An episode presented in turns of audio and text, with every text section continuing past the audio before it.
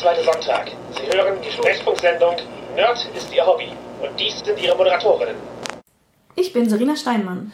Und ich bin Jasmin Neitzel. Wir sind queere Nerds und Nerd ist Ihr Hobby ist ein queerer Nerd-Podcast. Da Serena im Raum ist, ist diese Sendung mindestens ab 16. Wir reden offen über Themen wie Sexualität, Queerness, BDSM und verwirrende Homonyme. Unser heutiges Thema ist, wer ist eigentlich dieser Rollenspiel? Serena, machst du eigentlich oft Liebeserklärungen? Nee, eher zu Gelegenheiten. Gut, dann bist du vielleicht gar nicht so gut im Training, aber wir haben ja heute eine Liebeserklärung vor an, ich würde sagen, unser gemeinsames Lieblingshobby. Der Rollenspiel. ja, ich glaube, als äh, gemeinsames Lieblingshobby kann man es auf jeden Fall bezeichnen.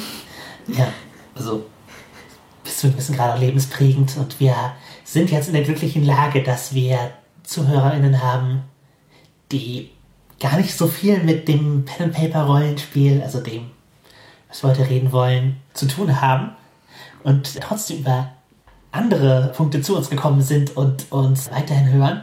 Denen würde ich gerne erklären, was wir hier eigentlich machen, worüber wir in so vielen Folgen äh, wie selbstverständlich reden. Und warum ihr das auch alle ausprobieren solltet. Oder nicht? Doch, ja, auf jeden Fall. Warum es gute Gründe gibt, das Hobby auszuprobieren. Ja, eine Liebeserklärung als Rollenspiel sollte natürlich damit beginnen, warum lieben wir das eigentlich? Ja, ich denke, es ist das prägende Hobby, die prägende Kunstform meines Lebens. Kann durchaus beides sein. Das ist natürlich auch ein Spiel und es macht Spaß und es ist eine Freizeitbeschäftigung, aber es ist eben auch, wie ich mich kreativ ausdrücke.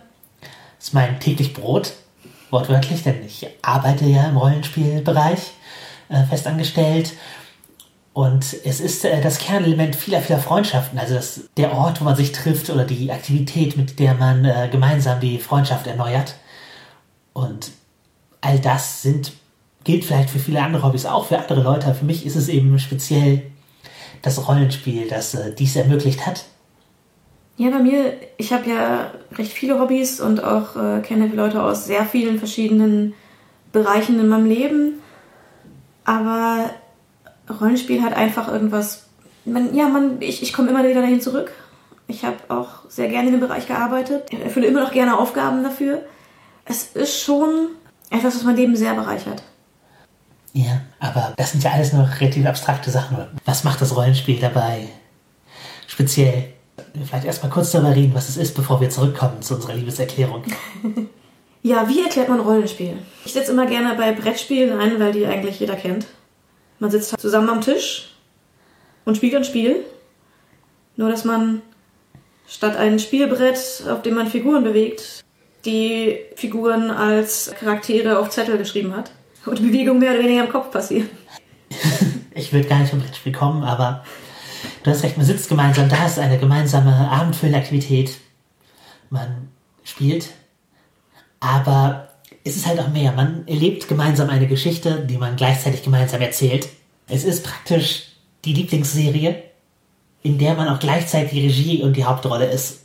Man erlebt eine fortlaufende gemeinsame Geschichte, also in der Regel fortlaufend, und man erlebt diese, indem man eigentlich ein Gespräch miteinander führt und sich gegenseitig Sachen beschreibt. Teilweise auch etwas theaterartig, eben durch die Rolle seines Charakters spricht, sagt, was der sagt und äh, sich ein bisschen in seine Welt begibt, wie der Charakter denkt für einen Augenblick und sich in ihn hineinversetzt. Oder eben halt einfach das tut, was man tun würde in der Vorstellung. Beim Rollenspiel klassischerweise gibt es verschiedene Positionen. Es gibt die SpielerInnen, das sind die allermeisten der Mitspielenden, die verkörpern bei den allermeisten Spielen einen einzelnen Charakter und benutzen diesen als Avatar in der Welt und schreiben alles, was diesen Charakter betrifft und was dessen Einfluss in der Geschichte ist und treffen die Entscheidung für diesen Charakter. Und dann gibt es die Spielleitung. Das ist eine andere Mitspielende, die sorgt dafür, dass das Pacing stimmt, also dass die Geschichte vorangeht, beschreibt die Welt, beschreibt Konsequenzen dessen, was die Spielercharakter tun und spielt oft all die ganzen Nebenrollen vom Erzbösewicht, der immer wieder auftritt, zum einfachen Bauern, den die Spielercharakter auf der Straße ansprechen. Was jetzt viel komplizierter klingt, als es eigentlich ist, die Spielleitung zu übernehmen. Also es ist nicht ohne, oft. Man muss sich auch mit den Regeln einigermaßen auskennen und die Leute führen können. aber es gibt sehr viele Leute, die da Angst vor haben und sich das nicht trauen, das selber zu machen. Und ich würde behaupten, das ist unbegründet, das ist eigentlich eher eine Sache von sich, sich mal trauen, das mal machen. Es ist gar nicht viel komplizierter, als eine Rolle zu übernehmen. Ja, und wo du gerade Regeln gesagt hast, das ist natürlich ein weiterer wichtiger Punkt des Rollenspiels. Man erzählt nicht nur die Geschichte, sondern die Geschichte wird anhand eines Regelsystems gesteuert, das halt Spieldesign-Elemente hineinbringt. Das sind oft Zufallselemente, wie mein Spielercharakter möchte jetzt auf der Flucht vor den Schurken über diese Mauer springen. In vielen Spielen wird dann gewürfelt, was als nächstes passiert. Ob der Sprung gelingt, ob sich der Spielercharakter dabei verletzt, ob er den Leuten mit diesem Sprung überhaupt entkommt oder in viel größere Gefahren gerät, nachdem er auf der anderen Seite der Mauer ist. In diesen Momenten greifen die Regeln ein, geben ein Zufallselement vor. Oft werden die Fähigkeiten der Charakter auch durch Werte ausgedrückt. Nämlich so etwas wie halt ein Wert für Klettern oder Springen, um Mauern zu überwinden oder für Fliehen oder es gibt halt verschiedene Zahlenwerte, die den Charakter definieren und äh, die dann einen Einfluss auf den Zufallsfaktor haben, der ins Spiel reingebracht wird. Durch diesen Zufallsfaktor ist es halt auch für alle Mitspielenden ein unerwartetes Erlebnis, was als nächstes passiert und man wird immer wieder überrascht, nicht nur von den Beiträgen seiner Mitspielenden, sondern auch vom System selbst. Und diese Charakter werden eben oft auf Zetteln festgehalten, die ja so ein bisschen so einen Formularcharakter haben, wenn man sie sich anguckt. Ja, im Grunde nur einen Überblick geben. Wer Computerrollenspiele gespielt hat, weiß auch, wie, wie so ein Ding aussieht. Es ist halt wie so ein wie Charakterschaffungsscreen oder der, die Charakterwerte der Figur, nur halt auf Papier mit Feldern, um mit Bleistift daran einzutragen. Und daher kommt auch der Begriff Pen-and-Paper-Rollenspiel, der für diese spezielle Gattung Rollenspiel gängig ist. Und wenn wir Rollenspiel sagen dieser Folge, bis etwa Mitte der Folge wird Rollenspiel mit Pen-and-Paper-Rollenspiel gleichzusetzen sein. Wie auch sonst, wenn wir reden. Also in allen bisherigen Folgen und allen zukünftigen Folgen, wenn wir Rollenspiel sagen, wir meinen Pen and Paper. Außer natürlich der Kontext sagt euch ganz deutlich was anderes. Aber auch wenn dann möglicherweise. Ich glaube, außer wir sagen euch ganz deutlich was anderes. ja. Ihr merkt es noch, wie wo ihr mit Menschen interagiert und eben gemeinsam etwas schafft in einem gemeinsamen Vorstellungsraum. Entsteht eine Geschichte, die sonst nicht entstanden wäre. Man teilt gleichzeitig seine kreativen Energien automatisch mit den Mitspielenden. Man ist gleichzeitig Künstler und Publikum. Mhm. Und das kann aber halt sofort eine Erfüllung geben und äh, schafft ein gemeinsames Erlebnis, das halt auch speziell für die Leute am Spieltisch gedacht ist. Es ist kein Spiel, das ganz klassische Gewinner hat in der Regel, sondern wenn man gemeinsam was Cooles erlebt hat, dann war das Spiel ein Erfolg. In der Regel gibt es keinen ganz klaren Gewinnstate in dem Spiel, dass man sagen kann, jetzt habe ich das Rollenspiel gewonnen. Es gibt in manchen die Möglichkeit zu scheitern, eben durch so etwas wie Charaktertode, was das muss ja auch kein Scheitern sein. Das, das, kann auch, das kann auch einfach der Abschluss einer langen Storyline sein, wo man zufrieden ist, was damit passiert ist. Genau. Das Produkt des Rollenspiels ist eine Geschichte. Es ist kein Gewinnen oder Verlieren. Und das fühlt sich oft auch nicht so an. Es ist ein anderes Gefühl, als ein Brettspiel zu spielen. Das Gewinnengefühl hat man schon oft, wenn man ein Abenteuer erfolgreich absolviert hat oder eine Aufgabe innerhalb der Geschichte äh, gut absolviert hat als Gruppe. Dann hat man schon das Gewinnengefühl, aber eben als Gruppe, gemeinsam. Genau, und die Spielleiterin fühlt sich auch nicht, als ob sie verloren hätte in der Regel, sondern freut sich mit der Gruppe, dass eben diese Herausforderung jetzt so spannend gewesen ist, dass die Mitspielenden feiern, dass sie sie überwunden haben. Ja. Oder dass dieser Punkt so cool dargestellt wurde. Das ist ein, sehr, ein Hobby, das man sehr gemeinsam ausübt. Ja. Und deswegen auch oft Freundschaften oder zumindest enge Bekanntschaften schafft innerhalb dieser Rollenspielgruppe, weil man sich halt kennenlernt, weil man so viel in seinen Charakter reinlegt und intensiv Zeit miteinander verbringt, wo man auch aktiv und intensiv einander zuhört, weil eben jeder Beitrag für das Spiel wichtig ist. Mhm. Dadurch, dass man eben die Gewinngefühle gemeinsam als Gruppe hat, es ist halt mehr wie ein, Teamsport, als die meisten Brettspiele das sind. Ja, man kann es mit kooperativen Brettspielen natürlich ein bisschen vergleichen im Gefühl. Man hat gemeinsam die Mechanik besiegt. Genau. Man ist gemeinsam aus der Geschichte gut herausgegangen. Genau. Hat, hat was erreicht in der Welt. Das ist es auch. Man kann in den äh, Welten Dinge erreichen. Ja, naja, das, das Rollenspiel gibt ein, also in der Regel spielt man Leute, Charakter, die einen Einfluss haben auf die Geschichte, also fast zwangsläufig. Ja. Hat man einen Einfluss darauf, wie es ausgeht. Und man kann eben Dinge erreichen, man kann sich, da die Grenzen auf sich die Vorstellungskraft sind, die gemeinsame, also was über alle Spieler sich das noch vorstellen können, kann man im Rollenspiel hingehen und damit kann man natürlich auch Geschichten erzählen, die einem sonst verwehrt bleiben. Ich kann halt als Transfrau eine Transfrau als Heldin haben oder als Schurkin oder in der Welt repräsentiert, wie ich das möchte. Und ich kann eben Geschichten über Themen erzählen, die mich halt wirklich interessieren. Solange halt meine Mitspielerinnen an Bord sind. Worüber man für gewöhnlich äh, vorher redet. Richtig, man sucht sich das vorher aus, was man überhaupt spielen will.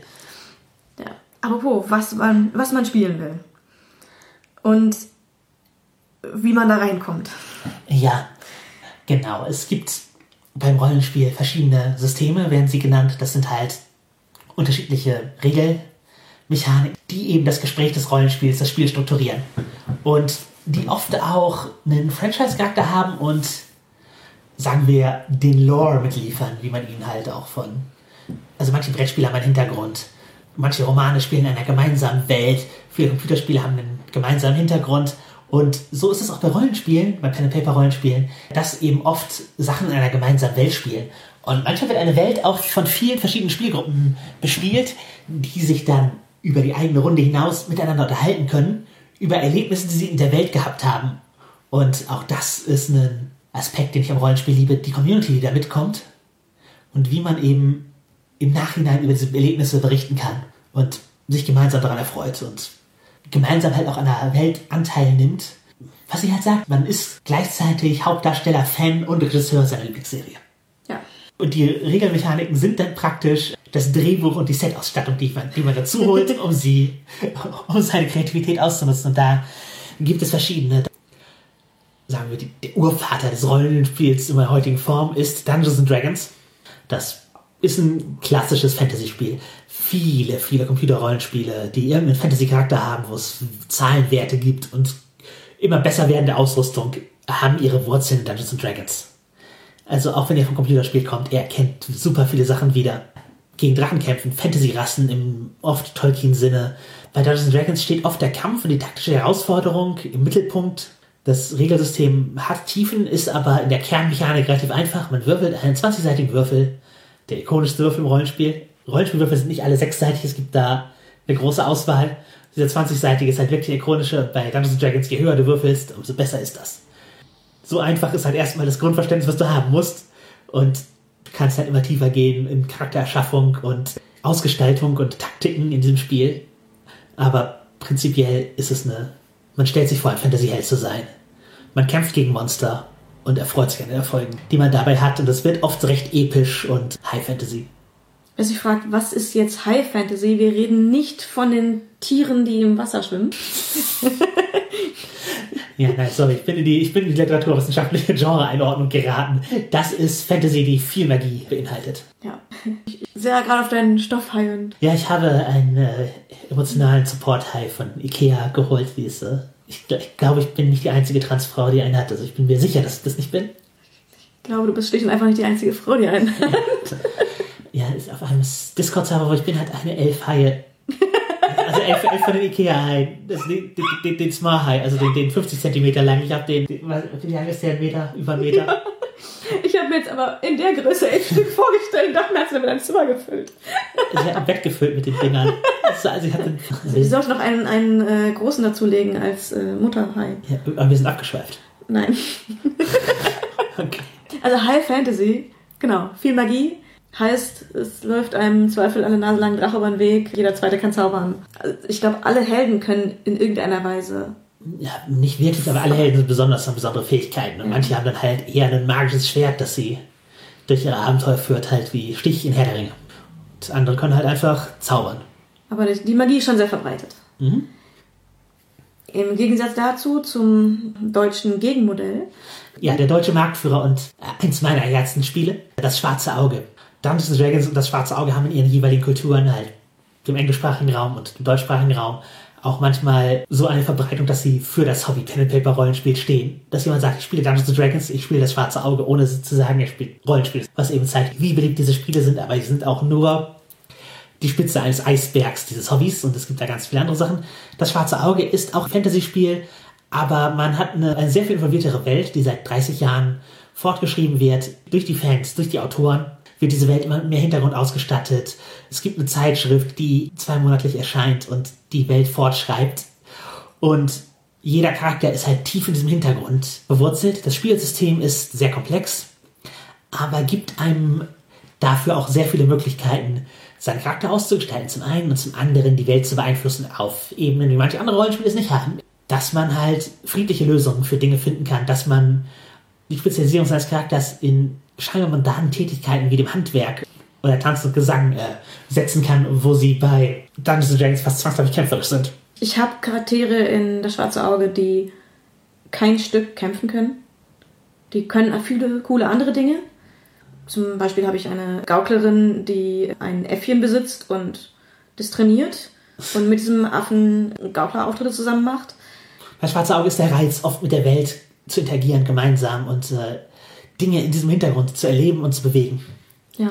Dadurch, dass es halt so oft lange fortgeschrieben wird, ist es halt auch tatsächlich eine, eine Serie, ein Franchise, dem ich sehr, sehr lange folge. Comics könnten auch ein Vergleich sein, wo ein Franchise halt immer weitergeht und so ist das schwarze Auge für mich. Da bin ich seit meinem 10. Geburtstag dabei.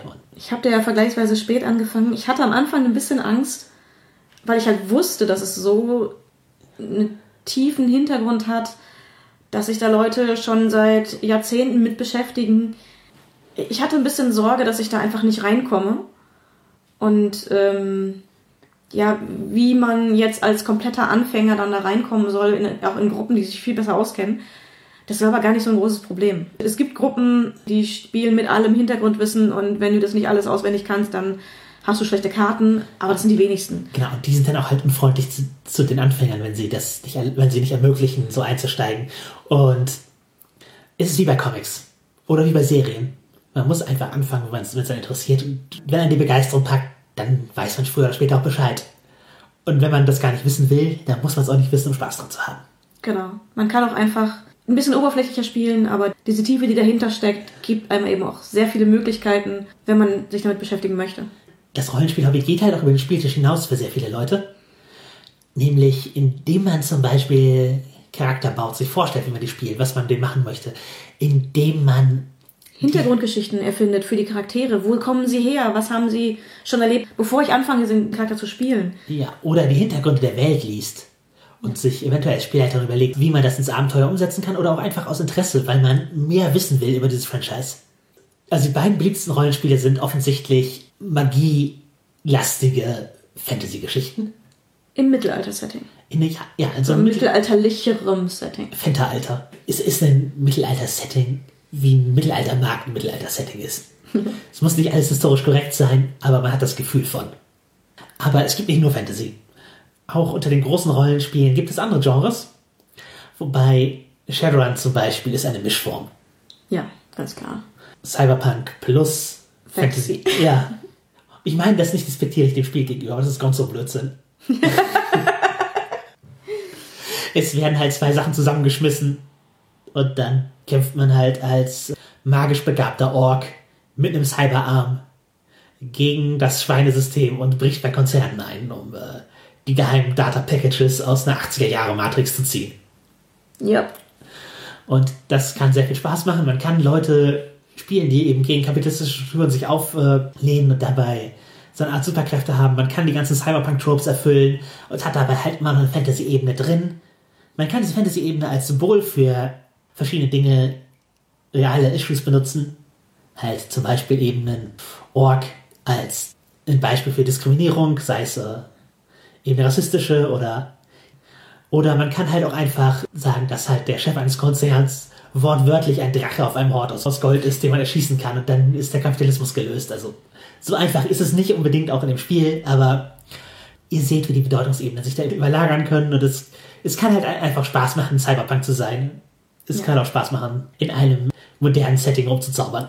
Ja, da bietet es auf jeden Fall sehr viel und wenn man mal irgendwo Leute an einem Tisch sieht mit Karten, die darüber reden, wie sie bei dem Run eine große Firma ausnehmen werden, 50-50 Chance, ob die da gerade einen Coup in der Öffentlichkeit planen oder Shadowrun-Spieler sind. Ja, das äh, erkennt man manchmal in den Nerd-T-Shirts und. Äh ja, wenn sie, wenn sie nicht danach aussehen, als könnten sie das tatsächlich umsetzen, sind wahrscheinlich Shadowrun-Spieler. Das ja. muss in keine Richtung was heißen. Ja.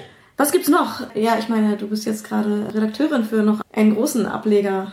Nur die deutsche Übersetzung, aber ja, die Welt der Dunkelheit, das ist das große Horror-Rollenspiel im Sinne von, man spielt das Monster in diesen Spielen. Der persönliche Horror, was es bedeutet, ein Vampir zu sein, ein Werwolf, so etwas. Und das sind eher düstere Spiele, oft mit einer weniger actionlastigen Komponente als Dungeons and Dragons oder Shadowrunners hat. Da sind sie eher mit dem schwarzen Auge vergleichbar, dass man in der Welt spielt, sich in die Welt hineinversetzt und in der Welt Dinge bewegt.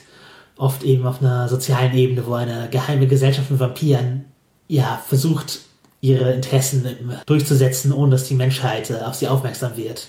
Gleichzeitig kann man eben der eigenen verlorenen Menschlichkeit nachtrauern. Man kann als Vampir auf die Jagd nach Blut gehen und sich selber davor ekeln, was man tun muss, um am Unleben zu bleiben, für das man sich aber letztlich entscheidet, weil man ja als Vampir dabei bleiben möchte.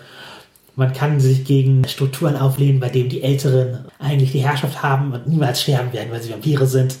Das heißt, wenn niemand etwas tut, bleiben die Strukturen für immer verkrustet und man ist ziemlich weit unten.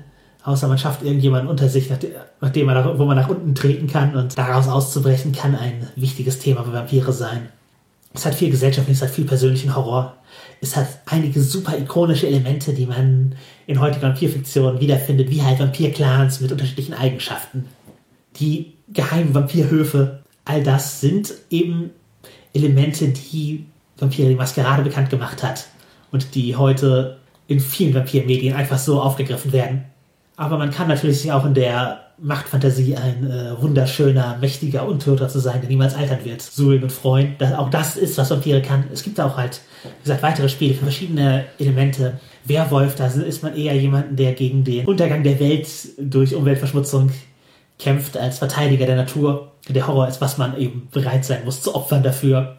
Es gibt Changeling, wo es darum geht, dass man von Feenwesen entführt wurde, in ihrer Welt äh, jede Menge traumatisierende Erfahrungen gemacht hat und jetzt, nachdem man entkommen ist, mit einem eigenen veränderten Selbst umgehen muss und mit der Angst wieder zurückgeführt zu werden von den Feen. Das ist also ein Spiel, das sehr mit der Bewältigung von Trauma und wie Trauma einen verändert als Person spielt. Also es, die Dinge haben tatsächlich auch eine Tiefe über dem, über dem Gothic Bullshit.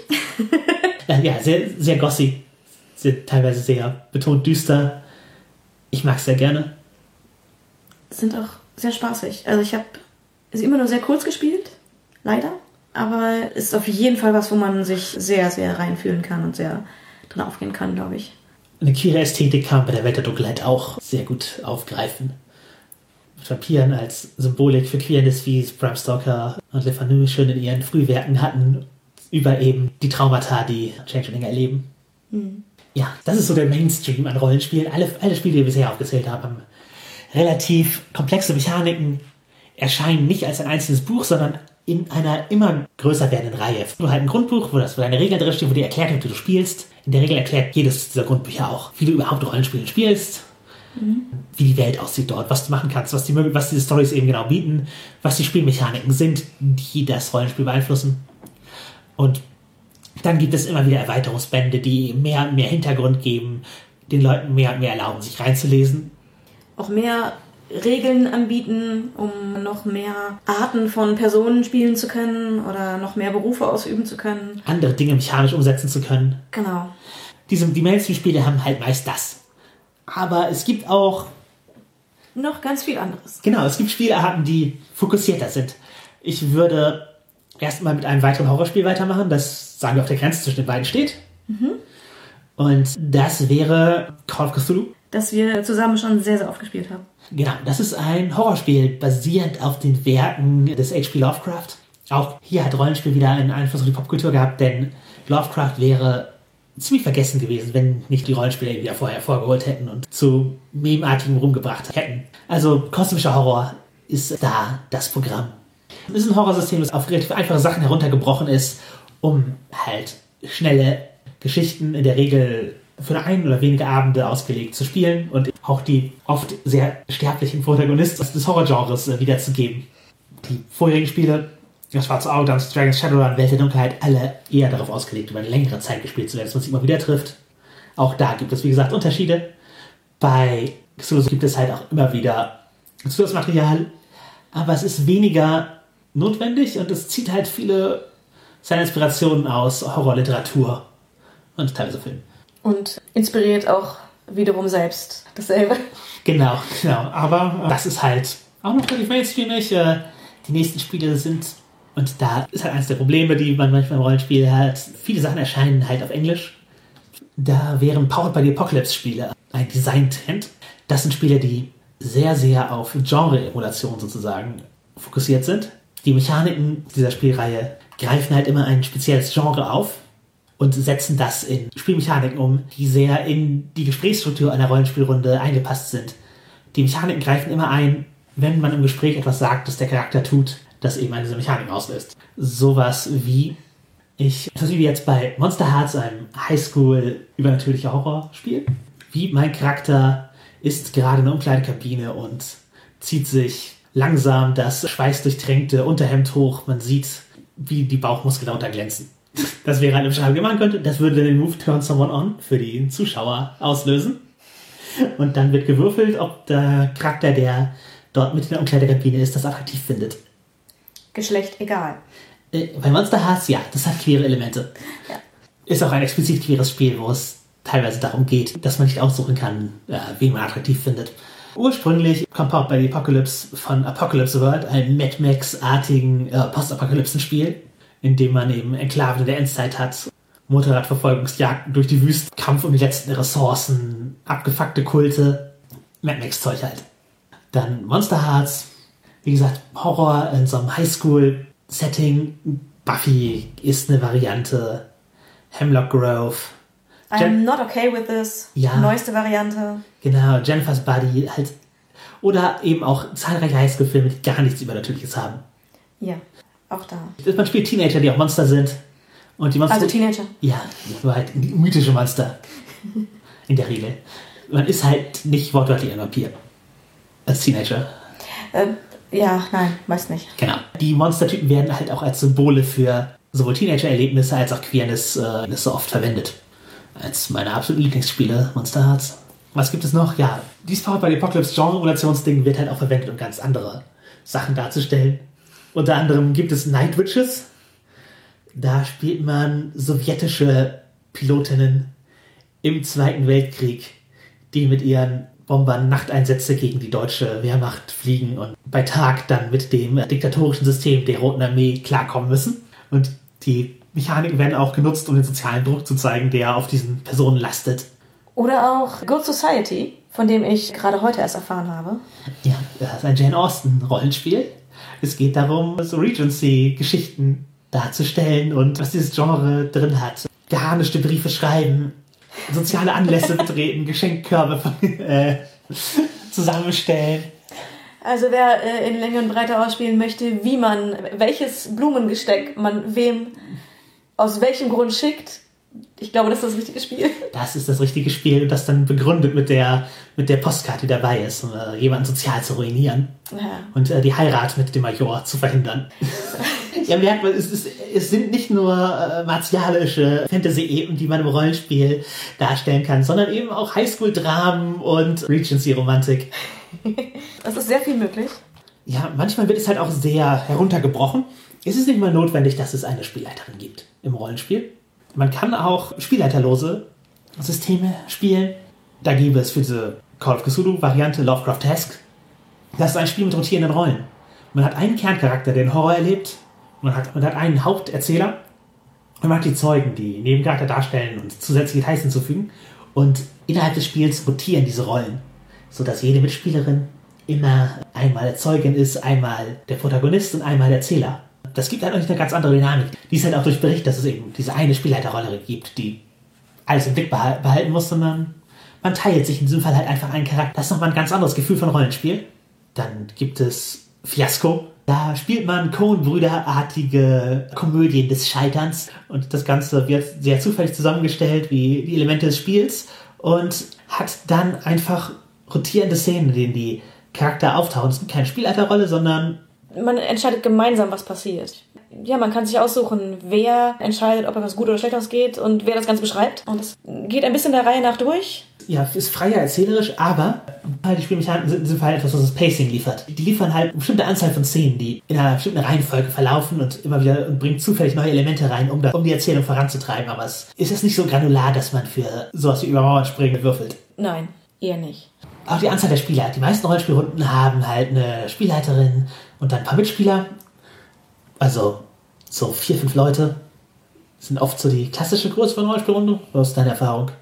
Ja, also bei, bei acht war es immer oft zu viel. Ja. Und, und weniger als vier, äh, dann wird es auch kompliziert. Ja. Das nächste Spiel, was ich erwähnen will, ähnlich wie Lovecraftesque und Fiasco, ein Spiel, das man eher an einem Abend spielt und diesmal mit zwei Spielern, ist Starcrossed.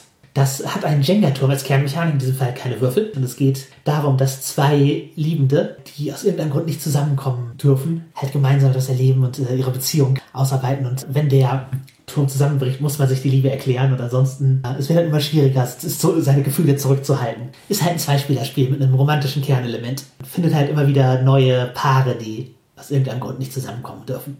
Das ist ja auch ein schon sehr spezielles Spiel. Viele von den am Anfang genannten, da gibt es unzählige Möglichkeiten, wie man das spielen kann. Auch gerade bei Fiasco und bei, bei The Apocalypse gibt es ja sehr, sehr viele verschiedene Varianten auch. Und bei diesen Spielen ist, ist schon klar, was man da exakt spielt. Ähnliches Beispiel ist Lasers und Feelings. Das ist wieder mit einer Gruppe möglich. Das ist ein Star Trek Rollenspiel in einem etwas anderen Universum, ja, aber schon sehr angelehnt. Off-Brand Star Trek halt. Genau. Und da gibt es exakt einen Wert und das ist Lasers und Feelings. Also Man exakt zwei Werte. Äh, nein, das ist nämlich ein Wert. Und wenn die Zahl hoch ist, dann bist du gut in Lasers und wenn die Zahl niedrig ist, dann bist du gut in Feelings. Ah. Du kannst auf die beiden verschiedenen Werte würfeln, aber dein Zahlenwert ist immer derselbe. Ah ja, also wenn du in Feelings gut bist, bist du halt ein empathischer Charakter, Diplomatie und Romantik und solche Sachen kann und wenn du einen Lasers-Charakter bist, dann bist du halt eher den Tech-Talk und Raumschiff-Schießerei-Charakter. Genau. Ja, also es, es bricht praktisch die Star Trek-Formel auf eine also wirklich Basic-Mechanik, die nichts im Weg steht, herunter. Absolut. Und tatsächlich kann man mit diesem einen Wert unglaublich viel machen. Ich habe eine Testrunde gespielt und es war sehr großartig. Es ist natürlich auch sehr leicht zu hacken. Man sucht sich einfach zwei Werte aus, die sich entgegenstehen und dann hat man, ja. hat man ein, ein System. Das ist, das ist nicht immer so einfach mit äh, Universalsystemen. Es gibt zum Beispiel auch Savage Worlds.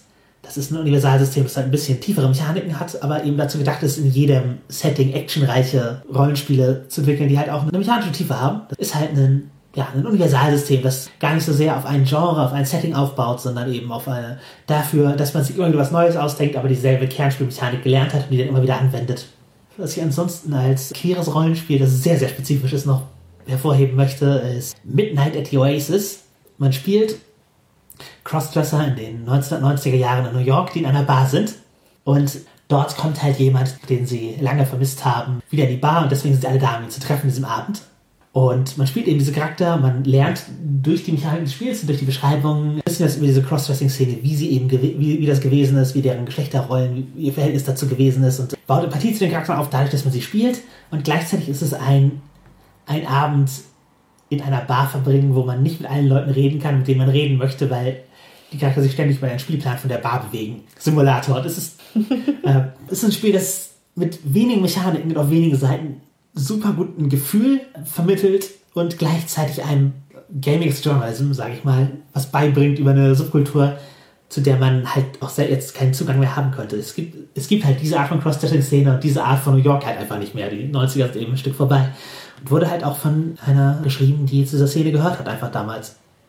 Aber wo wir von einem Spielbrett reden? Ja, es gibt quasi Hybriden zwischen Rollenspiel und Brettspielen. Ja, es gibt welche, die nehmen halt nur rollenspielähnliche Mechaniken und nehmen das ganze Erzählerische raus, lassen, überlassen das komplett dem der Spielmechanik. Das sind halt so kooperative Spiele, Dungeon Crawler, Hero, Hero Quest oder Legenden von Andor oder Arkham Horror. Halt Spiele, die oft auch an Rollenspiele angelehnt sind.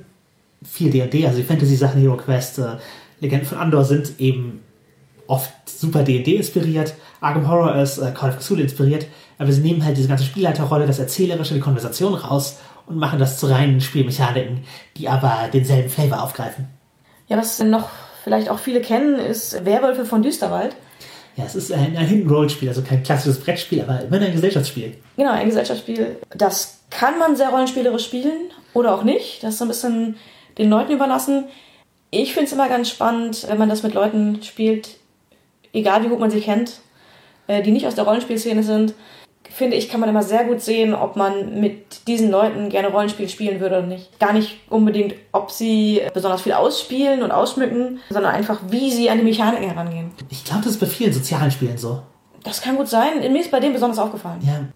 Das sind auf jeden Fall Spiele, bei denen man schon mal einen Eindruck gewinnen kann, wie gut es mit den vorhandenen Leuten funktionieren könnte. Und Aber- eventuell was, wo man sich mit der Mechanik, wo man sich rantasten kann an die Dynamik-Rollenspiel. Aber prinzipiell, wir haben halt eine Auswahl genannt. Ihr müsst nicht alles mitgeschrieben haben. Sorry, wenn ihr es jetzt gemacht habt. Das kommt ja auch alles in die Show Notes, wo ihr, wo euch das verlinken, wie ihr es bekommen könnt. Bei vielen der, die wir genannt haben, gibt es dann doch deutsche Übersetzungen. Also sollte eine Sprachbarriere da sein. Ja, die meisten gibt es auf Deutsch. Genau, sowas wie Lasers, Lasers and Feelings gibt es auch einfach umsonst. Kann man sich einfach runterladen. Und wenn ihr da ein bisschen euch angucken wollt, wie sowas gespielt wird, es gibt im Internet Let's Plays. Genau, Let's, Let's Plays von Rollenspielen sind ein ganz eigenes Genre geworden mit riesigem Erfolg äh, in den USA und auch international ist da Critical Role ganz weit vorne. Es ist halt ein erfolgreichste Medien-Kickstarter, war eine Zeichentrickserie auf Basis ihrer Rollenspielrunde zu machen. Aber da muss man auch sagen, das sind Profis. Ja, es sind halt ausgebildete Synchronsprecher, die da Rollen spielen für ein Publikum, von dem sie wissen, dass es da ist und bewusst für das Publikum. Wenn es bei euch am Tisch halt dann anders ist als bei den absoluten Profileuten, heißt das nicht, dass ihr schlecht spielt. Wenn ihr Spaß habt, spielt ihr richtig auf jeden Fall. Und auch wenn ihr euch erstmal reinfinden wollt, braucht das halt ein bisschen Zeit vielleicht. Aber diese und andere Rollenspiel-Let's Play-Serien sind halt eine Möglichkeit, die Dynamik mal zu sehen. Wenn euch das Ganze, was wir beschrieben haben, jetzt zu abstrakt klingt, oder wenn euch der Umkleidekabinen-Ausschnitt zu kurz war für sowas, also um euch vorzustellen, wie Rollenspiel funktioniert, dann sind Let's Plays auf jeden Fall ein guter Ansatz, um einen Eindruck zu, zu gewinnen. Ihr müsst halt gar nicht zu Ende gucken, ihr seht halt einfach, wie die Interaktion zwischen den Spielern, zwischen der Spielleitung ist. Ja. Und da gibt es auch einige auf Deutsch. Ich habe da durchaus auch schon in ein, zwei mitgespielt. Soll ich sie in die Shownotes setzen? Äh, von mir aus gerne. Ich fand die nicht schlecht. Könnt ihr sehen, wie Serena so tut, als wäre sie eine Katze. Erfolgreich. Genau, ich werde euch in den Shownotes auch immer, wenn, wenn möglich, die Produkte verlinken, die den idealsten Einstieg bieten in das jeweilige Spiel. Weil da gibt es auch einige, die einfach dazu gedacht sind, euch didaktisch ranzuführen. Ja, und ansonsten, wenn ihr einfach niemanden findet in eurem Bekanntenkreis, Freundeskreis, der das gerne mit euch ausprobieren möchte, es gibt Conventions. Wir haben da in der Folge Umzüge ganz viel drüber geredet. Genau, wie wir auch in Umzüge allgemein darüber reden, wie man in eine Szene reinkommt. Und es gibt ein Rollenspiel-Internet, es gibt Rollenspiel-Twitter, es gibt Rollenspiel-Facebook, es gibt Rollenspiel-Twitch, wo Leute sich eben über diese Let's Plays kennenlernen und äh, kommentieren, während gespielt wird und sie live zuschauen. Das heißt, ihr habt, wenn ihr Interesse, Interesse habt, auch eine Community, zu der ihr rangehen könnt. Die auch sehr offen gegenüber Neulingen ist. Ja. Ich habe es fast nicht erlebt, dass da irgendjemand elitär oder abweisend oder sonst irgendwas wäre. Also ein- einfach anschreiben. Es gibt auch queere, explizit Rollenspielgruppen auf Facebook, wenn jetzt, wenn jetzt dieser unserer Zielgruppen gehört. Die sind geschlossen, die Queergruppen, die ich kenne. Aber gerne einfach uns anschreiben als Nerd ist Ihr Hobby oder auf einem unserer sozialen Medienprofile und wir geben euch gerne Einladung weiter, wenn ihr da euch verknüpfen wollt. Das äh, klingt jetzt fast so, als hätten wir gerade eine Sendung abgeschlossen. Es Haben gibt, wir nicht. es gibt natürlich noch einen, einen weiteren Aspekt im Rollenspielbereich, den wir nicht außer Acht lassen dürfen. Das klingt so, als würde es dazugehören. Und ich, also es wird immer gerne so getan, als würde es, es wäre dasselbe oder es würde es zusammengehören, aber eigentlich sind das verschiedene Dinge. Nichtsdestotrotz nehmen wir die Gelegenheit, um auch mal drüber zu reden. Genau, wir reden über sexy Rollenspiel, weil seit wir angefangen haben, über unseren Podcast zu sprechen, den Plan bekannt gegeben haben, was wir machen, wird davon gesprochen, dass wir sowohl über Rollenspiel, Also auch über Rollenspiel reden. genau, im Pen-and-Paper-Sinne, wie auch im, im erotischen, kinky Sinne, oft halt auch Rollenspiel bis hin zu BDSM-Rollenspiel. Da ist ein Unterschied. Ja, so wie du es spielst, ja. Also ja, es gibt erotisches Rollenspiel. Offensichtlich existiert dieses Konzept in der Welt. Und das hat mit dem Pen-and-Paper-Rollenspiel erstmal gar nicht so viel gemeinsam, würde ich sagen. Die Ziele sind auf jeden Fall, gut, man möchte gemeinsam ein Erlebnis schaffen. Ja, und Spaß haben. Ja. Das ist hoffentlich bei, bei allen so. Ja, ich würde sagen, dass invers zum Pen-and-Paper-Rollenspiel, beim erotischen Rollenspiel, die Gruppengröße eher bei zwei beginnt und Ausna in Ausnahmen größer wird. Äh, wahrscheinlich, ja. In der Regel hat auch jeder einen Charakter. Ja, ja. Würfel kommen auch selten zum Einsatz. Aber es gibt diese Sexwürfel mit Stellungen oder wo man wen wie berühren soll. Wo übrigens bei manchen davon rauskommen kann, dass man das Auge lecken soll. Oculingus nennt sich die Technik. Ja. Ich weiß nicht, ob das auch so ein kinky Würfel, den man als, als Zugabe-Gadget äh, umsonst nachgeworfen bekommt, sein sollte. Ich weiß nicht, ob das für manche Leute sicherlich ein sexuelles Erwachen. Stimmt. Nur nicht erwartet, dass wir Oculingus reden. aber, aber auch ein Tipp für die Google-Bildersuche, wenn ihr wollt. Sehr sexy. Gönnt euch, aber ist nicht meins. Küss den Augapfel. Das ist dein Auge, Brody. also ja, sexy Rollenspiel. Ist es deins? Nee. Für mich tatsächlich ist, ey, lass mal stundenlang Rollenspiel spielen, Pen and Paper jetzt, ein, oh ja, lass mal machen. Und, aber wenn mir jemand sagt, ey, Bock auf so sexy, kinky Rollenspielkram, dann denke ich mir so, äh, entweder oder. Gut, wir Rollenspiel mit Sex verbinden, vielleicht ein Einschub, den wir gleich machen, aber oder hattest du mal den Übergang? Im Charakter geflirtet und dann irgendwie weitergemacht? Ähm, nein, es äh, war bisher nur in Charakter geflirtet. Also jetzt am Tisch oder live. Aber die Vorstellung tatsächlich bei einem Lab, wo ich jetzt eigentlich das Thema komplett wechsle, aber am Spieltisch, ja, da flirtet man halt, aber das ist ja dann auch in Charakter und man flirtet gar nicht mit der Person, sondern die Charaktere flirten miteinander. Genau, ja. Und da, da kann es gar nicht weitergehen, weil Das hängt davon ab, wie groß halt deine Invasionsschere gerade ist. Weil manche Leute haben Flirtbleed. Die haben angefangen, in Charakter zu flirten und dann ist, haben sie gemerkt, dass dann doch eine Chemie ist. ja, das ist mir im Prinzip auch schon mal so gegangen, aber das, Du hast es nicht als Rollenspiel weitergetragen. ich habe es nicht als Rollenspiel weitergetragen, genau. Da war dann Ende. Ja. Ich könnte mir durchaus vorstellen, dass es beim Lab anders sein kann, wenn man dann halt den Charakter im Ganzen spielt. Das wäre noch eine interessante Erfahrung. Ich habe die bisher nicht gemacht, in dem Sinne. Da weiß ich es gar nicht. Ich habe letztens einen interessanten Thread auf Twitter gelesen von Elia Brandt, als ich gerade über Bleed recherchiert hatte. Und sie hat davon gesprochen, dass sie glaubt, dass es eventuell gar nicht möglich ist, eine richtig lange Beziehung im Lab zu spielen, ohne sich in die Person auch irgendwie zu verlieben. Also eine wirklich lange Liebesbeziehung zu spielen, ohne dass da Bleed entsteht. Das ist eine echt gute Frage. Aber geht auch über sexy Rollenspiel hinaus. Geht über sexy Rollenspiel hinaus. Und habe ich keine Erfahrungen mit. Wir sind jetzt auch schon weit über das Klischee vom sexy Rollenspiel hinausgegangen. Genau. Das ist ja. Das- hey, ich bin eine sexy Krankenschwester. Ich möchte dir eine Injektion verpassen. Bitte, mach dich untenrum frei. Und äh, es, das ist halt ein Klischee.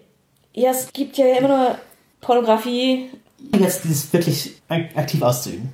Also im klassischen gibt es, glaube ich, keine gute Medienrepräsentation von so sexy Rollenspielen, die Leute machen, die nicht als, sagen, nicht explizit BDSM-Kings sind, sondern halt einen, ich nehme irgendwie eine Rolle an, wir, wir haben Sex in dieser Rolle.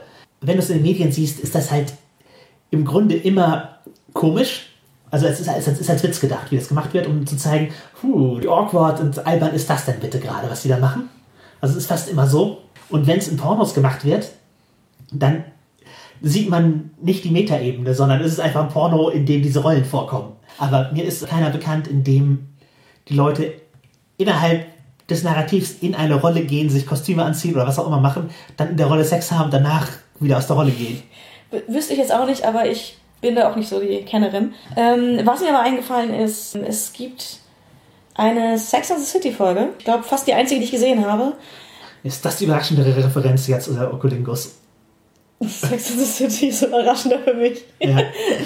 in der ein Charakter, ich weiß auch nicht mehr wer das war, mit jemandem, mit dem sie, glaube ich, schon eine Beziehung hat, ein, ein Rollenspiel vorschlägt. Und zwar gehen sie in eine Bar und tun so, als würden sie sich neu kennenlernen. Das hat so ein bisschen was ins Alberne, aber gar nicht so sehr. Und ähm, diese Albernheit wird vor allem dadurch gebrochen, dass eine der Personen äh, trockener Alkoholiker ist und dann ja das Spiel unterbrechen muss, um zu sagen, wir können das nicht weitermachen, ich kann den Drink nicht annehmen. Bitte bestellen wir was Unalkoholisches. Und sie daraufhin das Spiel ändern müssen. Das, das war eine, gar keine uncoole Repräsentation. Ja, und vor allen Dingen auch eine gute Repräsentation von Sicherheitsmechaniken in so einem Spiel. Weil auch da ist es ja halt super wichtig, wieder Ja. den, einen Konsent dazu, herzustellen und äh, im Zweifel diesen Charakter zu brechen, um die, für die Sicherheit aller zu sorgen. Super wichtig ist und auch im Pen-and-Paper-Rollenspiel tatsächlich ein, ein Aspekt sein kann. Auch da kann man halt, wenn man mit Themen, wo Leute emotional verletzlich sind, spielt, oder einfach mit Themen, die Leute vielleicht nicht haben wollen, eben Sicherheitsmechaniken bringen, um sich davor zu schützen, dass man irgendwie sich retraumatisiert oder einfach was erlebt, was man nicht erleben möchte im Spiel. Das ist ja eine, ist eine Konversation und die Konversation muss nicht nur auf der Charakterebene stattfinden, sondern kann eben auch auf der Metaebene zwischen den Spielenden stattfinden. Aber um wieder auf das sexy Rollenspiel zurückzukommen, es kommt halt nicht darauf an, sich gegenseitig Pornodialoge vorzutragen. Nee, ich glaube, das ist, das ist abträglich. Ich glaube auch. Unterhaltsam vielleicht, aber eher nicht so sexy. Genau. Vielleicht wäre auch das schon ein Rollenspiel, sich so, also aus Gag pornomäßig zu verhalten. Ja. Trotzdem Sex zu haben. ich glaube, trotzdem Sex zu haben ist der schwierige Part davon. Ja. Ich, Lachen ist zwar immer gut, aber beim Sex kann das echt störend werden. Ja, aber, Das ja, sage ich jetzt aus Erfahrung. aber ich glaube, das ist ein bisschen sexy Rollenspiel. Man muss auch, auch sich davon verabschieden, glaube ich, hundertprozentig ein Gameface zu haben, immer. Ja, Wenn man halt einmal sich verhaspelt, dann sofort raus zu sein, ach nein, ruiniert die Szene, ich bin gar nicht die strenge Lehrerin. Fuck, ich bin, ich wirklich bin ich Manuel Neuer.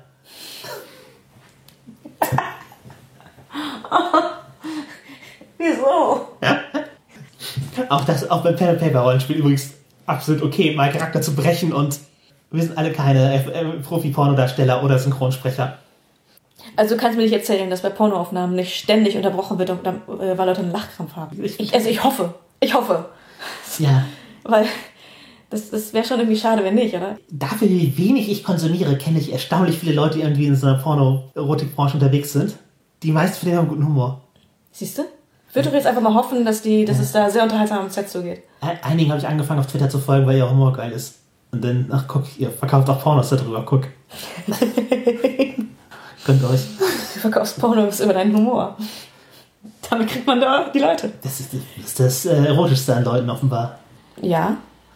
Ja, oft. Also man kann diese ganze sexy Rollenspiel-Sache mit Humor nehmen. Aber ich glaube, es kann auch halt was beitragen. Also dieses Annehmen der, der Rolle kann natürlich auch für sich der Reiz sein. Finde die, find die Vorstellung, dass wir so tun, dass wir fremd, dass wir gerade tun, als ob wir Fremde sind, attraktiv. Das ist dann relativ einfach umsetzbar. Also gut, du kannst ja eine Fake-Legende ausdenken, die du erzählst, warum du in der Stadt bist oder was auch immer. Aber du musst keinen anderen Charakter spielen, wenn du nicht Genau. Man, andere Sachen sind halt auch einfach, dass man eine Funktion einnimmt. Also, das ist, das ist um auf das alberne kleine Krankenschwester-Ding zurückzugehen. Das müsste man halt nicht so machen, wie ich das parodiert habe, sondern, also, wenn Leute halt so ein Clinic-Setting-Ding haben wollen für ihren Kink oder für ihr Sex-Teil, dann ist es halt eine Funktion, die erfüllt wird durch die Krankenschwester. Also, man kann halt auch als man selber, ich glaube, es ist teilweise sogar hilfreich, äh, sich selber als das zu spielen, was, da, was, was man gerade haben möchte. Wenn man das tatsächlich ausüben will, dass man halt ein paar Elemente überlegt, die man ändert, wie man sich anders verhält. Wie, wie es eben zu der Rolle, die man einnimmt, passt. Genau. Ich glaube, ein sehr beliebtes ist sowohl im allgemeinen Sexy-Rollenspiel als auch tatsächlich im Kink-Rollenspiel, was ja quasi das gleiche, nur plus BDSM-Aspekte ist. Das ist Lehrer und Schüler Das finde ich schon ziemlich kinky, ja. Ja. oder, oder ja, das, aber das kann ja, Ja, auch ja, als nur Rollenspiel. ja, ja, natürlich. Natürlich, es spielt auch immer ein kulturelles Echo mit. Lass mal gleich darauf zurückkommen. Okay. da kann ja jeder durchaus er selbst sein, nur eben in, also In diesem Modus. Ich, genau, ich als Schüler oder lernende Person oder ich als Lehrender ist ja immer noch ich. Plus ein paar Sachen, ja, genau.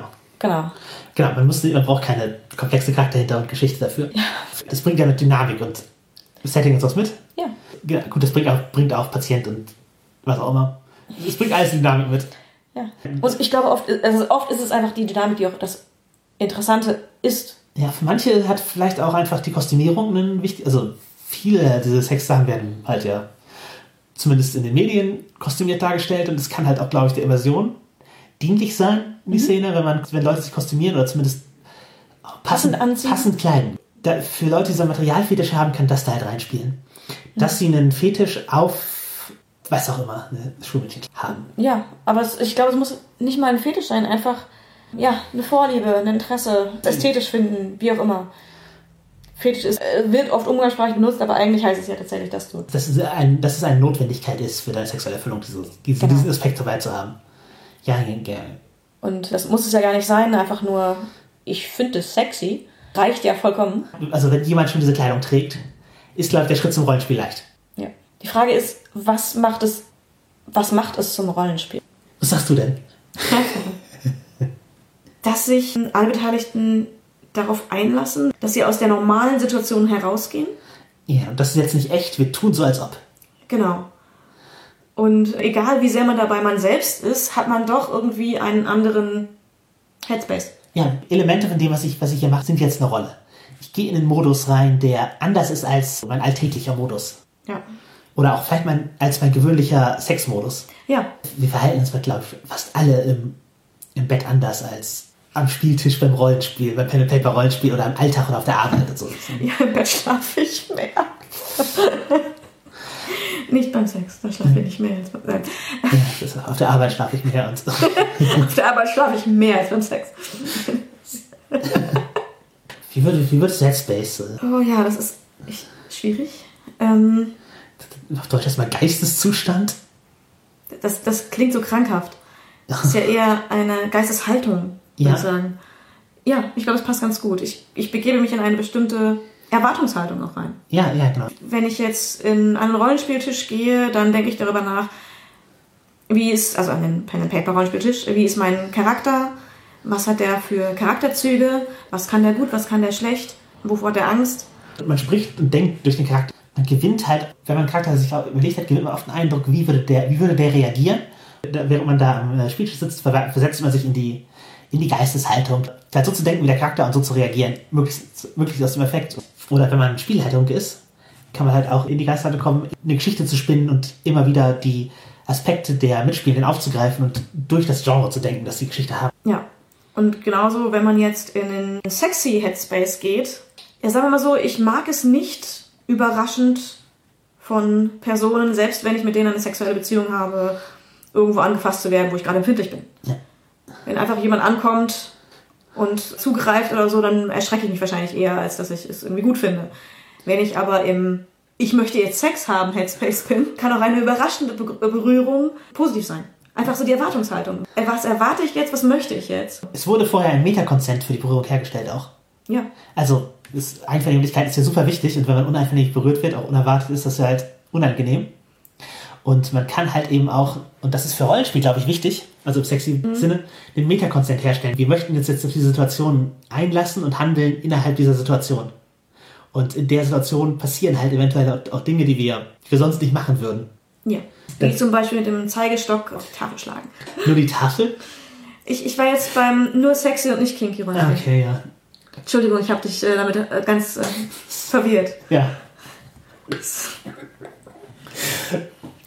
Ja. Kann ich nicht nachvollziehen, warum man das, warum das nur sagt. Ähm. Ja, lass uns explizit kinky werden. Was soll's? ja, Du sollst vielleicht nicht so viel auf dem Tisch Ja, rum, ja, rumhantieren, sorry. auch mit deinem Arm. Ich weiß nicht, ob. ja, sorry. Das wird bestimmt gut.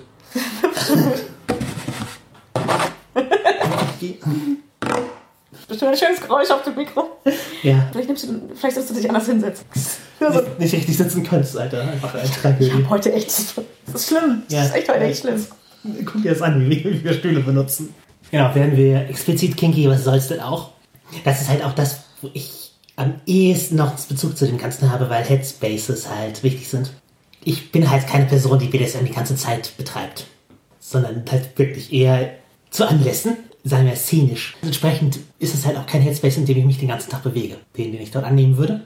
Und da ist es dann halt bis zu einem gewissen Grad, glaube ich, auch hilfreich, sich reinzuspielen, dass man drin ist. Also würde ich jetzt sagen. Baute mal, da kann ich dir nicht widersprechen, weil wir einfach sehr unterschiedlich drauf sind, was das Ganze angeht. Ja. Sexy Headspace ist ein anderer als normaler Headspace und auch da gibt es wieder Abstufungen. Also auch da habe ich dann heute will ich dieses, morgen jenes Headspaces. Alleine dadurch, dass ich Switch bin, ist es unterschiedlich. Ich habe auch öfter und gerne unkinky Sex. Und das sind alles einfach unterschiedliche Headspaces. Aber wo ich ihnen nicht das sagen würde, dass ich eine Rolle annehme oder Dass die Rollenspieler dabei helfen würde, reinzukommen. ja, das hat für mich einfach nicht wirklich Bezug. So wie ich es spiele bisher, würde ich sagen, nicht so viel mit Rollenspiel zu tun. Aber entsprechend ist es, das ist halt einfach bei jedem anders. Ich kann halt auch in einem sexy Headspace BDSMige Dinge machen. Aber es ist dann halt eher so, ey, kannst du mir gerade wehtun? Danke. Ist keine, ja, es ist keine Metaebene drin. Ja. Es ist einfach den, direkt. Das Feedback ist, ja, das hat mir äh, auf eine Weise, die mir gefallen hat, wehgetan. Besten Dank. So, ungefähr.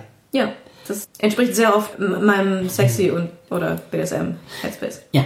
in der, in der Folge zu Victors Charakter haben wir es schon angedeutet, habe ich schon angedeutet, dass ich aber auch halt noch andere BDSM Headspaces habe, den Bread Space, sagen wir mal, in denen ein größeres Gefälle zwischen den Teilnehmenden besteht.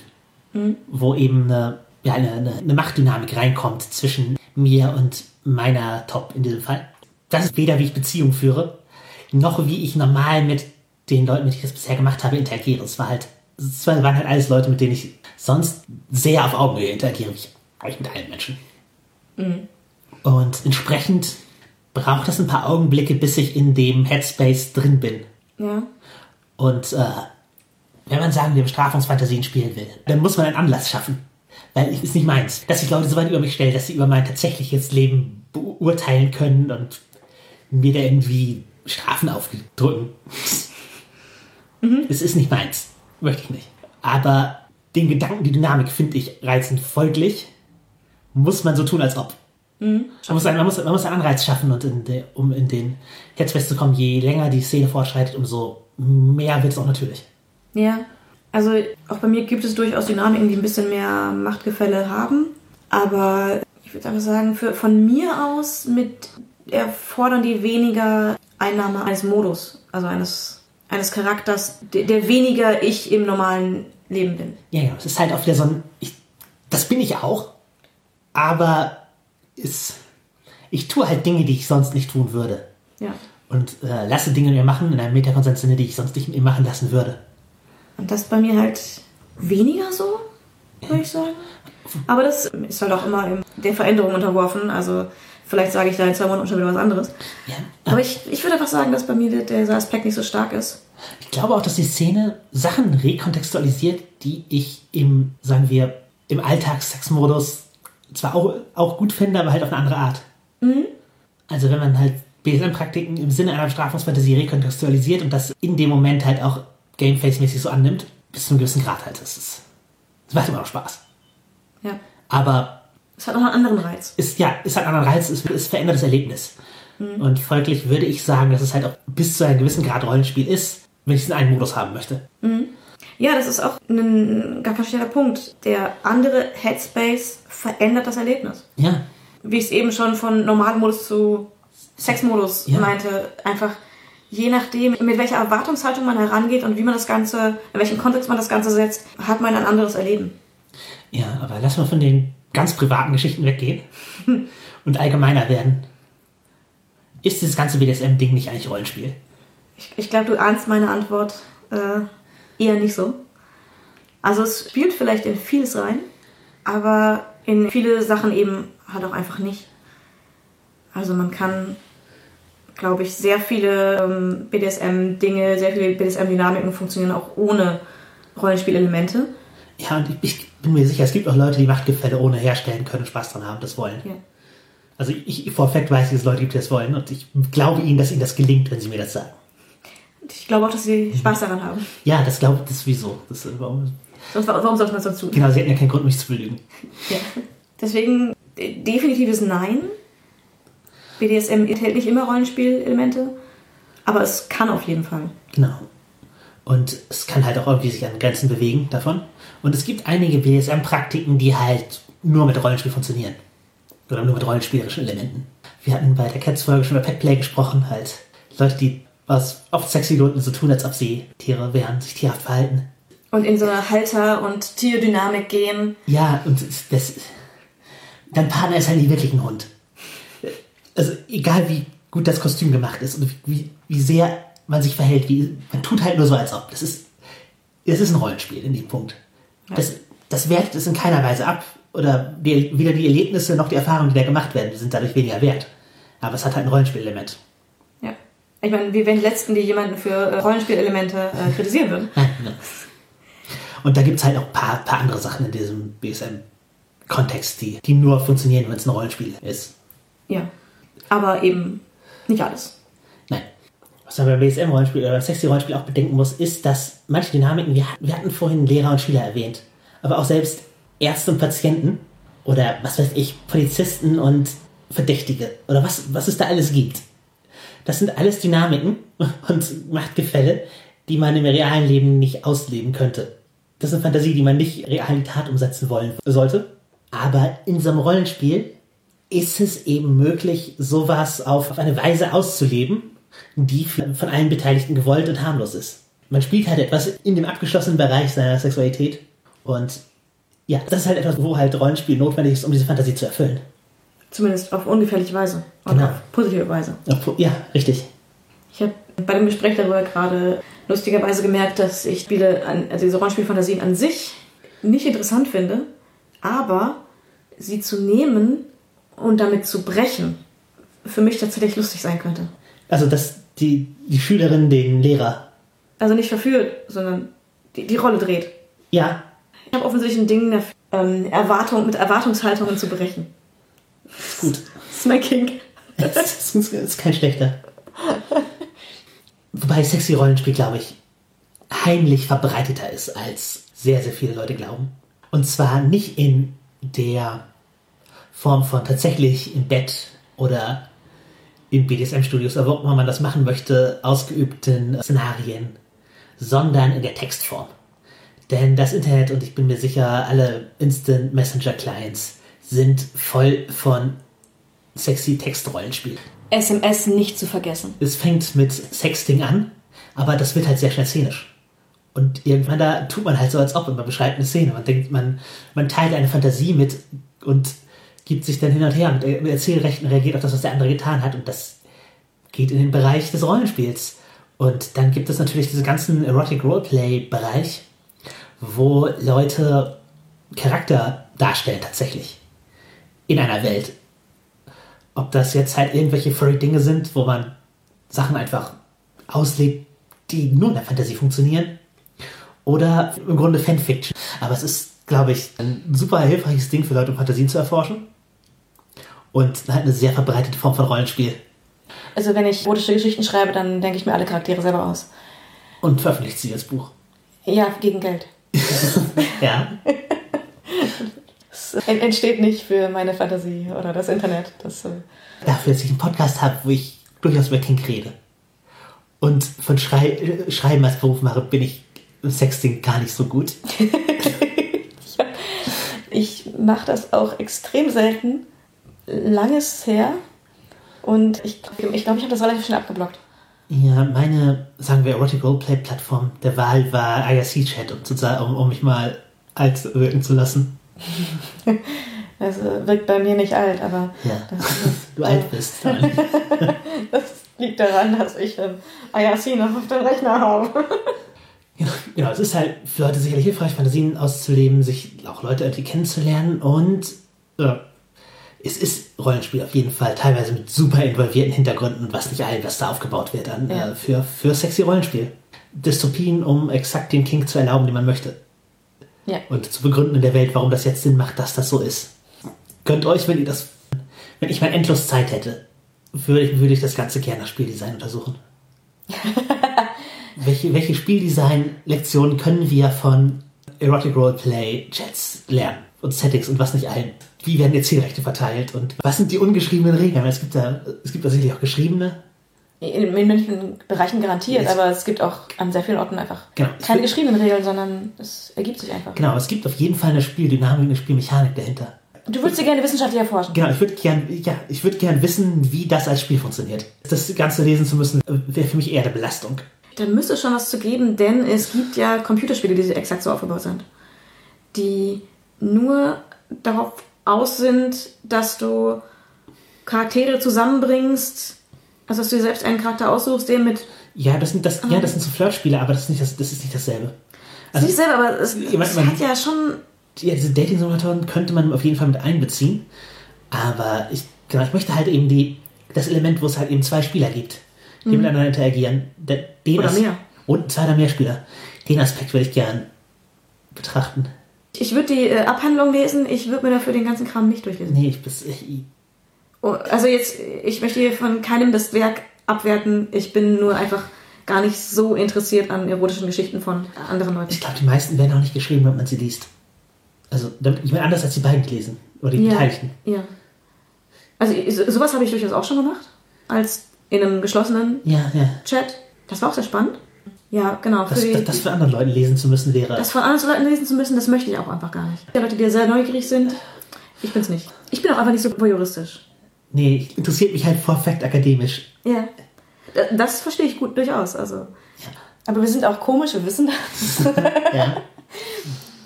Aber ja, das, das Ganze gibt natürlich auch noch als nicht sexy Version. Genau. Es gibt Leute, die eben einfach Rollenspiel, wie man es bei Pen and Paper macht, per Text machen. Teilweise mit denselben Mechaniken. Teilweise halt auch einfach irgendwie einen, ein eigenes Hogwarts bespielen. Oder was auch immer. Halt große, große, große Gruppen, die gemeinsam im Text eine riesige Fanfiction gestalten. Wir haben zusammen mal ein X-Men-Ding gespielt in die Richtung. Mit äh, 100.000 Poster, was auch, also end, end, endlosen. Mengen und äh, Unmengen Spielern und was nicht allem. Aber wir haben auch relativ klassische Sachen, die man normalerweise spielen würde, per Forum ausgetippt. Ja, ja. Ich meine, darüber haben wir uns kennengelernt tatsächlich. Ja, wir haben uns über ein Play-by-Post-Forum kennengelernt. Groß an die Mitspieler hier. Und an die Leute vom Forentreff. Wir treffen uns immer noch regelmäßig. Genau, ich mache mittlerweile kein Play-by-Post-Spiel mehr. Seit ich beruflich schreibe, habe ich die Energie dafür nicht. Ich kann das nicht in, dem, in der Frequenz, wie es notwendig wäre, aufrechterhalten. Bei mir ist eher das andersrum das Problem, dass die Leute nicht in einer Häufigkeit posten, dass ich dabei bleibe.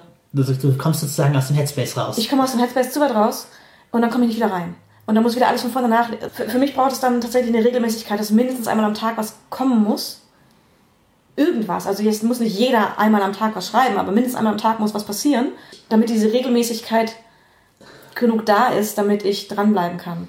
Wenn dann nur einmal die Woche jemand was schreibt, ist es für mich zu selten, dann komme ich raus und dann vergesse ich, dass es da ist und dass ich da mal wieder reingucken sollte. ja. Deswegen da war dann irgendwann die Regelmäßigkeit der anderen einfach zu selten, als dass es mich gehalten hätte. Bei mir beides. Also sowohl der Aufwand, sich jedes Mal wieder reinzulesen, weil du musst ja die Posts, die vorher, vor dir kamen, im Auge behalten, wenn du was nicht posten willst, als auch einfach die, das Schreiben. Ich schreibe auch immer noch in meiner Freizeit und, und für Spaß, aber halt nicht mehr. Nicht mehr in dem Maße und nicht mit der Verpflichtung, dass man sich da an mehrere Leute bindet für Monate, weil diese Player-Post-Sachen sind halt auch sehr langwierig. Ja, natürlich, du hast halt jeden Sprechbeitrag, naja, den, den schreibst du halt nieder und postest ihn und der nächste hat einen Sprechbeitrag, wenn er das liest und postet und das kann halt einfach Tage in Anspruch nehmen, bis die nächste Antwort kommt. Man muss halt auch manchmal warten, wie Leute reagieren wollen. Aber Ja. genau, das ist auch eine Möglichkeit von Rollenspiel, die, die uns geprägt hat und die wir nicht mehr in dem Maße ausüben. Die es immer noch gibt im Internet, ähm, wo man relativ einfach einsteigen kann, wenn man ein äh, passendes Forum gefunden hat. Das Forum die Zeit hat, ja. Ja, und die Seite, genau. Ja, wenn man, wenn man solches Rollenspiel gewohnt ist, kann man halt auch relativ schnell mit der ähnlichen Dynamik in, eine, in etwas mit Mechaniken, die mehr am Pen and Paper gelegen sind, einsteigen. Oder man kann halt auch sich eine Tischrunde suchen und am Tisch spielen. Und nimm den Arm vom Tisch.